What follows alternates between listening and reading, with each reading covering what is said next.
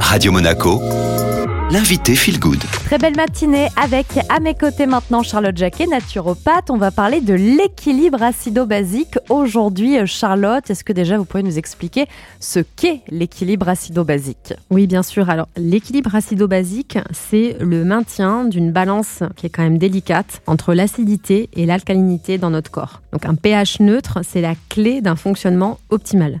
Les organes comme les poumons, les reins et des systèmes tampons sont impliqués dans ce processus qui est extrêmement complexe l'équilibre acido-basique est quand même à la base de beaucoup de problématiques de santé, dites de maladies de civilisation qu'on peut rencontrer aujourd'hui. Qu'est-ce qui fait, Charlotte, qu'on a du mal à avoir un bon équilibre acido-basique et qu'on peut basculer dans une acidose? Donc l'acidose, hein, justement, c'est l'excès d'acidité, c'est quand on a du mal à évacuer euh, donc l'acidité. Donc euh, une alimentation qui est riche en protéines animales, en sucre raffiné, en graisses saturées, et puis euh, si on couple ça à des habitudes telles que la consommation d'alcool, de café, de tabac, bah, clairement vous aller sur une piste d'acidose. Tout ce qui va être surmenage physique et mental, donc quand on est dans un stress physique et mental chronique, la sédentarité, donc le manque d'exercice, et euh, même des aspects tels que la déshydratation ou une surconsommation à la rigueur d'eau minéralisée peuvent jouer un rôle. On le sait, hein, notre corps nous parle, il nous envoie des signes, parfois on ne les décrypte pas. Du coup, Charlotte, c'est quoi les signes qu'il va vraiment falloir surveiller pour identifier une éventuelle acidose dans notre corps? Alors, les signes, ils peuvent être variés.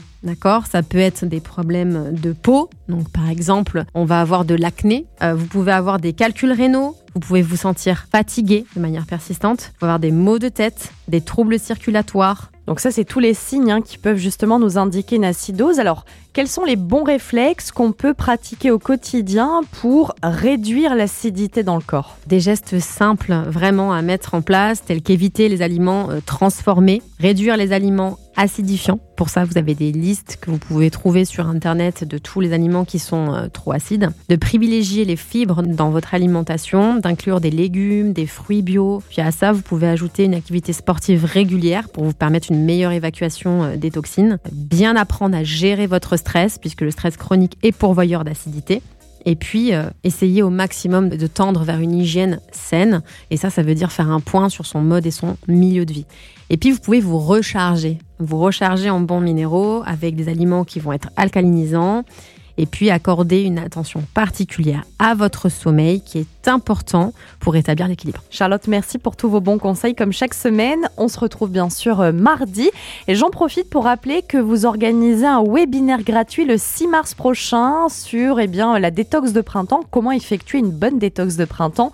On vous met bien évidemment euh, le lien pour accéder au webinaire sur notre site radio-monaco.com et c'est le retour de la musique.